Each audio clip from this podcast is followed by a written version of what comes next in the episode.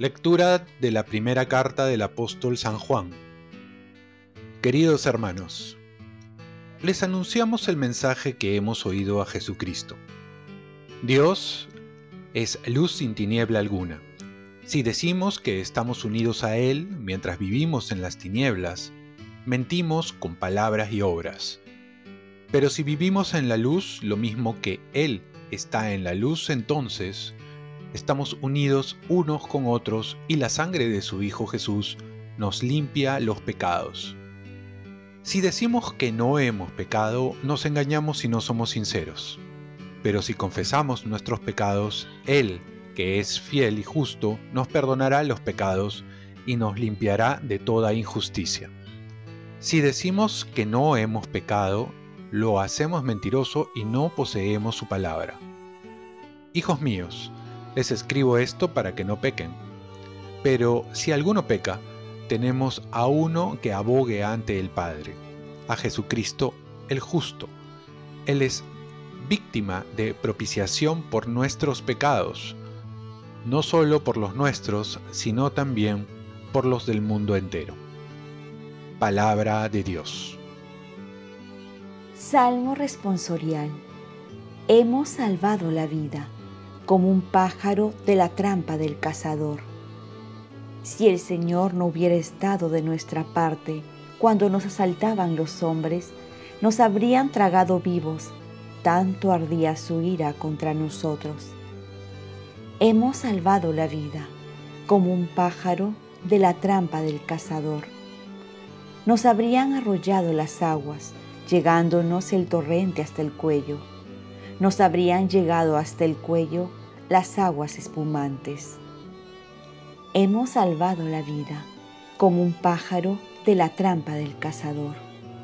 La trampa se rompió y escapamos. Nuestro auxilio es el nombre del Señor, que hizo el cielo y la tierra. Hemos salvado la vida como un pájaro de la trampa del cazador. Lectura del Santo Evangelio según San Mateo. Cuando se marcharon los magos, el ángel del Señor se apareció en sueños a José y le dijo, Levántate, coge al niño y a su madre y huye a Egipto. Quédate allí hasta que yo te avise. Herodes va a buscar al niño para matarlo. José se levantó cogió al niño y a su madre de noche, se fue a Egipto y se quedó hasta la muerte de Herodes. Así se cumplió lo que dijo el Señor por el profeta. Llamé a mi hijo para que saliera de Egipto. Al verse burlado por los magos, Herodes montó en cólera y mandó matar a todos los niños de dos años para abajo, en Belén y sus alrededores calculando el tiempo por lo que había averiguado de los magos. Entonces se cumplió el oráculo del profeta Jeremías. Un grito se oye en Ramá, llanto y lamentos grandes. Es Raquel que llora por sus hijos y rehúsa el consuelo, porque ya no viven. Palabra del Señor. paz y bien. Hoy celebramos la fiesta de los santos inocentes. Los santos inocentes sin entrar en batalla ya ganaron la guerra. Hemos celebrado la fiesta de Navidad que refleja la vida y la alegría. Y hoy nos relata Mateo la persecución y la muerte. Es decir, casi todo lo contrario a la vida y alegría que nos trae la Navidad. Estos dos movimientos, vida y persecución, surgen cuando se toma la vida de Jesús. Por un lado la alegría de su venida y por otro lado la tensión por la persecución que a esto lleva a tratar de ser fieles a Jesús. El ángel del Señor le dice a José, levántate, toma al niño y a su madre, huye a Egipto y permanece allí hasta que yo te avise, porque Herodes va a buscar al niño para matarlo. Pero Dios no es indiferente a la persecución y a la atención, sino que sale al encuentro de nuestra ayuda.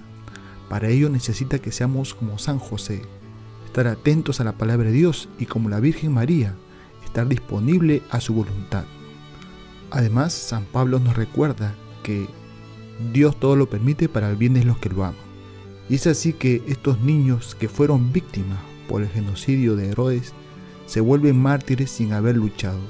Dios le da la corona de la vida para que vivan eternamente en el cielo. La liturgia nos dice, todavía no hablan y ya confiesan a Cristo.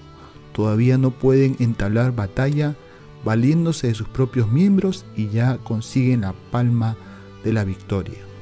Y es que Dios da la victoria a los indefensos, a los inocentes, que no tienen cómo defenderse, y a nosotros nos da las herramientas, la gracia para defendernos y saber que todo está a nuestro alcance para poder vencer al enemigo.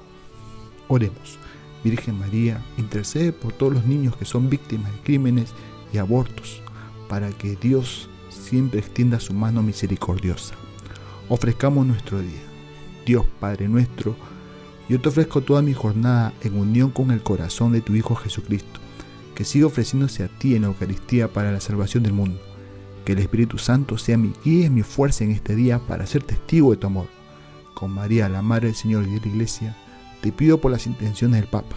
Con San José Obrero, te encomiendo mi trabajo y mis actividades de hoy para que se haga en mí tu voluntad. Y la bendición de Dios Todopoderoso, Padre, Hijo y Espíritu Santo, descienda sobre ustedes, les conceda la paz. Paz y bien, que tengan un santo día.